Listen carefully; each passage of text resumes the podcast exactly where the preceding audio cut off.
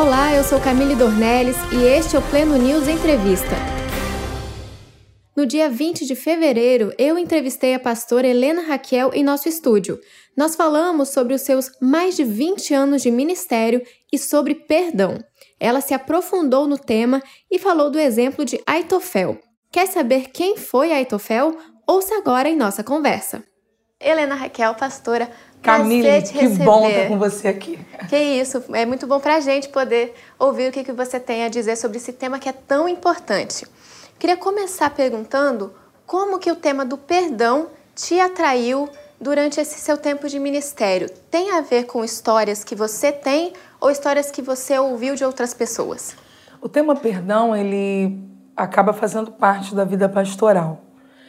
Entretanto, meu grande despertar para essa temática nasce da minha própria experiência. Quando o que antes era o meu discurso, o meu aconselhamento, e agora passou a ser o meu desafio. No ano de 2013, eu me senti extremamente ofendida, entristecida, rejeitada, essas coisas que vêm meio que no combo da ofensa. E que muita gente passa. Exatamente. E eu, como pastora é, assembleiana e pentecostal, comecei a buscar uma resposta. E acreditando muito na atualidade dos dons, eu comecei a pedir a Deus que falasse comigo, me dissesse qual era o caminho que eu deveria seguir. Para você se curar daquele sentimento ruim? Para eu me livrar daquele embaraço. Ah. Porque, a princípio, quem está magoado não quer perdoar. É verdade. Quem está magoado quer uma solução para o problema para que, enfim, a mágoa se extingue. Sim. Ninguém quer chegar e dizer, eu te perdoo e continuo com o meu prejuízo. O que a gente quer é que o prejuízo seja sanado. Uhum. E eu começo a orar nessa dimensão. Deus me responde, eu quero ouvir sua voz, o que eu vou fazer. E um dia eu estava em minha igreja, ministrei aquela noite. Quando eu terminei de ministrar, que eu desci do púlpito, uma irmã veio na minha direção, me abraçou e disse: Pastor, eu tenho uma palavra de Deus para entregar à senhora. Eu posso fazer isso? Claro. Como eu vou dizer a quem quer que seja, não, não entregue uma palavra de Deus para mim. E eu não esperava o que ela me disse. Ela olhou para mim e disse: Deus manda eu lhe dizer que a senhora não é Aitofel. Eu não sou Aitofel, Nossa, que coisa curiosa, né, de se ouvir. Ah, ok. E, e, o que eu imaginei. Não, eu sou Helena Raquel. É, e o que eu imaginei, talvez alguém já tenha passado por isso. É, Deus demorou tanto a falar comigo e me mandou uma mensagem codificada e corri para casa para saber quem eu não era. Lembrei algumas coisas sobre o conselheiro de Davi, conselheiro de Saul, nada de muito concreto. Quando eu fui pesquisar o texto, eu descobri que Aitofel foi um homem que morreu por causa de ressentimento. E é aí Nossa. que a minha história de aprofundamento com a temática do perdão começou. Entendi. Fale mais sobre o Aitofel, o que, que ele teve que passar. Posso? Por favor. então, é, tem um textozinho bíblico no livro de Salmos que ele é muito, muito lido e a gente passa por ele e não, não entende o âmago da questão. Davi certa vez disse que tinha um amigo íntimo, que eles iam juntos à casa de Deus e que esse amigo havia se levantado contra ele o calcanhar, que é uma expressão poética para um chute. Uhum. Né? Levantar o calcanhar contra alguém é dar um chute em alguém. E Davi estava se referindo a esse homem, Aitofel. Quem era Aitofel? Aitofel era avô de Betseba, a mulher com quem Davi adulterou. Muito conhecida. Uma história clássica. Uhum. Quando esse adultério acontece, certamente Aitofel fica ressentido, fica ofendido, mas não sai para solucionar a questão. E como ele não vai em busca de solucionar a questão, aquele sentimento se agrava no coração dele. Anos depois, quando Absalão se levanta contra Davi para usurpar o trono, uhum. Aitofel passa para o lado de Absalão. No final, por um problema político, com o coração cheio daquela amargura anterior, ele tira a própria vida. Então, quando Deus me disse, você não é Aitofel, Deus me pontuou algumas coisas que estão no meu livro, no audiobook, mas o ponto-chave do que Deus me disse foi: se você não perdoa, você está na rota da sua própria morte. Física, algumas vezes, mas na maioria das vezes emocional e espiritual. Então, graças a Deus que você não é Aitofel. Não. Só que não ser e não se comportar como tem uma, uma caminhada. Olha. E foi essa caminhada que eu tive que fazer, foi essa estrada que eu tive que trafegar, que me trouxe uma experiência mais próxima com o perdão e me habilitou a escrever o livro, a ministrar e a outros projetos que a gente vai falar daqui a pouco. Vale lembrar para quem nos acompanha que a pastora Helena escreveu o livro Eu Não Sou Aitofel, esse é o título, né? Sim. Que também é, dele nasceu um audiobook que você mesma falou, né? Fez o, a narração. Exatamente. É, como que foi essa experiência? O nome Eu Não Sou Etofel não é um, um nome convidativo. Mas a minha experiência foi tão forte que eu não poderia substituir por um outro nome. É, são mais de 20 mil exemplares, foi um sucesso para a realidade da literatura cristã brasileira. A oportunidade de gravá-lo aqui pelo MK Books em audiobook foi fenomenal, porque foi quase uma releitura. Eu lendo para mim, eu relendo minha história. Então foi muito, muito especial. E eu tive uma experiência com a minha mãe muito, muito bacana acerca do audiobook, né? A minha mãe ouviu o audiobook e ela disse assim: "Filha, eu li o livro e posso falar a verdade agora? Não entendi. Mas o audiobook eu estou maravilhada. Eu entendi tudo, como Deus falou comigo. E aí eu, que sou uma pessoa muito ligada ao livro de papel, pude perceber o quanto eu estava equivocada. Que o alcance tem muito com o coração, com a história, com a personalidade. Para minha mãe, foi o audiobook que, que se transformou em, em algo transformador. Isso é Como muito ela, legal, né? Como que as pessoas conseguem perceber uma mesma mensagem em diferentes veículos.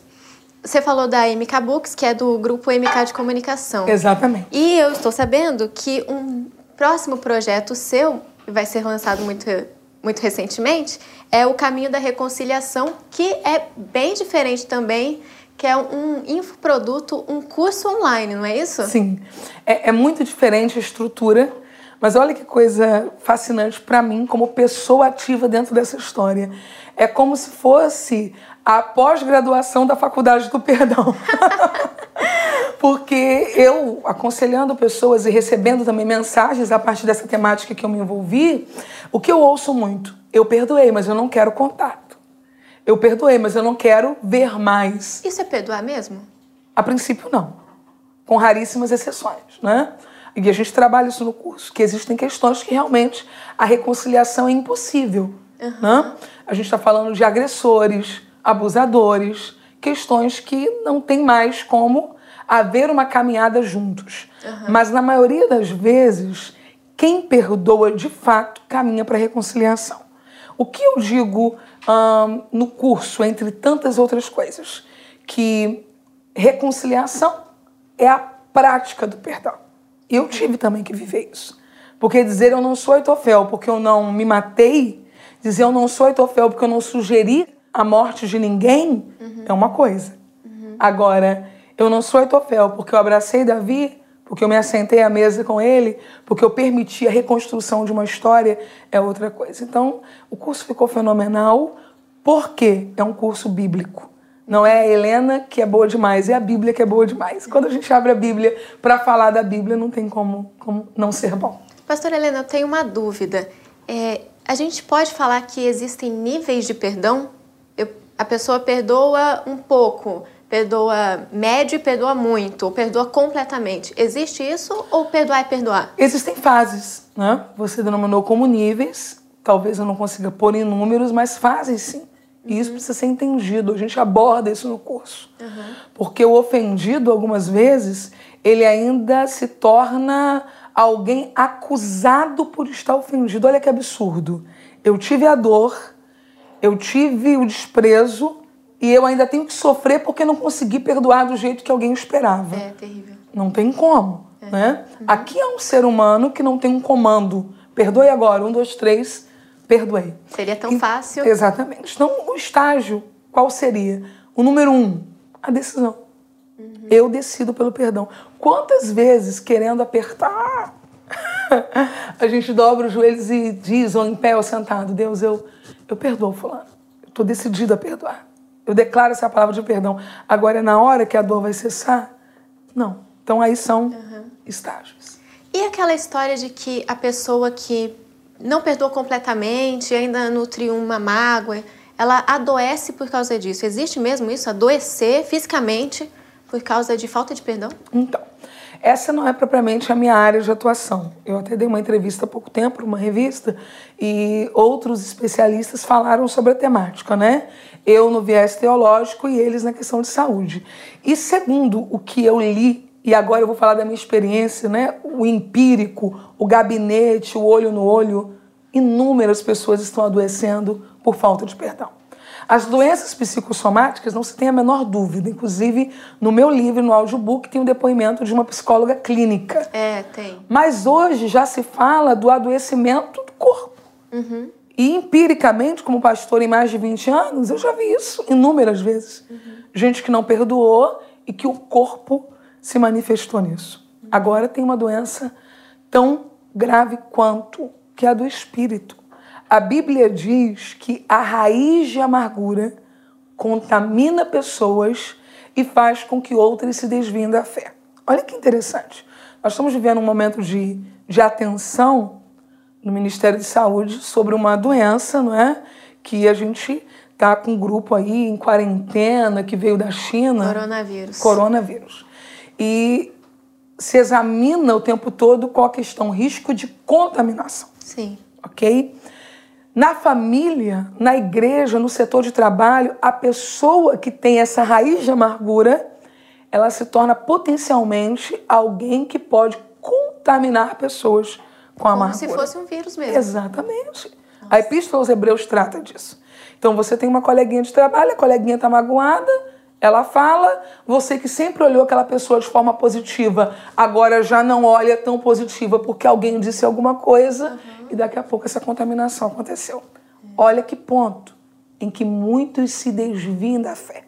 Imagine uma comunidade de fé, toda ela comprometida pela ofensa. Nossa. Daqui a pouco nós temos pessoas desviadas, apostatadas, desigrejadas, gente que acredita que aquele ambiente já não é propício para ele, uhum. porque um teve uma raiz de amargura e contaminou muita gente. E tem muita coisa que a gente vê, muitas situações, que assim, a gente percebe uma pessoa que ficou magoada por uma situação e fala: ah, deixa ela, ela vai se resolver, deixa o tempo dela, né? Sim. E aí essa pessoa não recebe tanto a ajuda do resto dos seus amigos e comunidade para acabar com aquela mágoa. Sim, eu digo. Ela pode contaminar os outros, é isso que você está falando. E eu costumo dizer, é uma frase que vai na contramão do senso comum. O tempo não cura nada.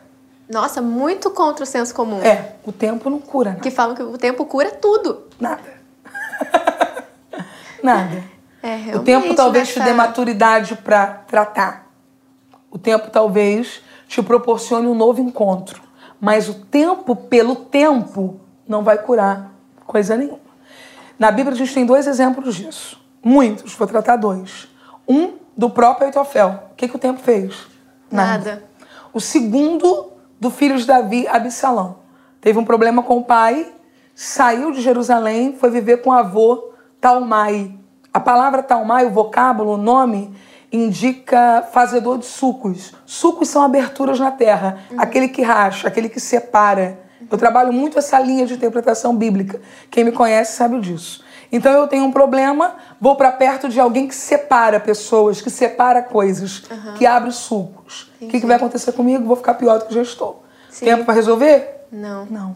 A única chance Ao da gente né? melhorar, no mínimo, se não for chamar a pessoa diretamente, que é o que Jesus ensinou, é procurar alguém que esteja melhor do que a gente. Para intermediar, para conversar. Uhum. Tive um problema com uma pessoa no meu setor de trabalho, não vou conversar com quem também teve Senão ah, vai juntar ofensa com ofensa, vai virar uma grande ofensa. então procura alguém que esteja melhorzinho para fazer aí uma conciliação. E é isso que a gente vai formar no nosso curso aqui pela MK Master. Nós vamos formar conciliadores e reconciliadores. Muito legal. Pastora, um, um conselho, assim, como se fosse o maior conselho que você poderia dar para uma pessoa que está nessa situação agora que você não conhece a pessoa, mas um conselho que poderia ser aplicado a vários tipos de situações em que exige-se perdão. Qual seria? Eu tenho um conselho para você que está vivendo uma situação semelhante a de Aitofel, a mim ou de qualquer outra pessoa que tenha se sentido ofendido com alguém. Você precisa confiar no que Jesus disse.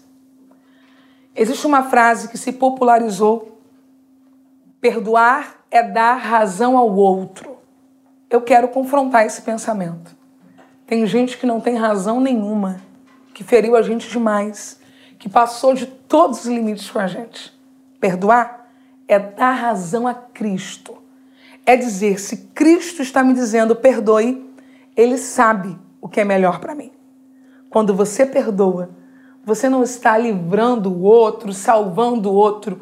Antes de mais nada, você está dando uma chance a você mesmo. Porque dar a chance ou uma nova chance a alguém, na maioria das vezes, é se dar uma nova chance. E você merece uma nova chance. Nossa, todo mundo merece uma nova chance. Acho que todos nós precisamos em algum Sim. momento, né? Sim. Muito bom. Pastora Helena, para ir para o finalmente aqui da nossa conversa, ah, eu mesmo estar... dou lá para mim. Eu também dou.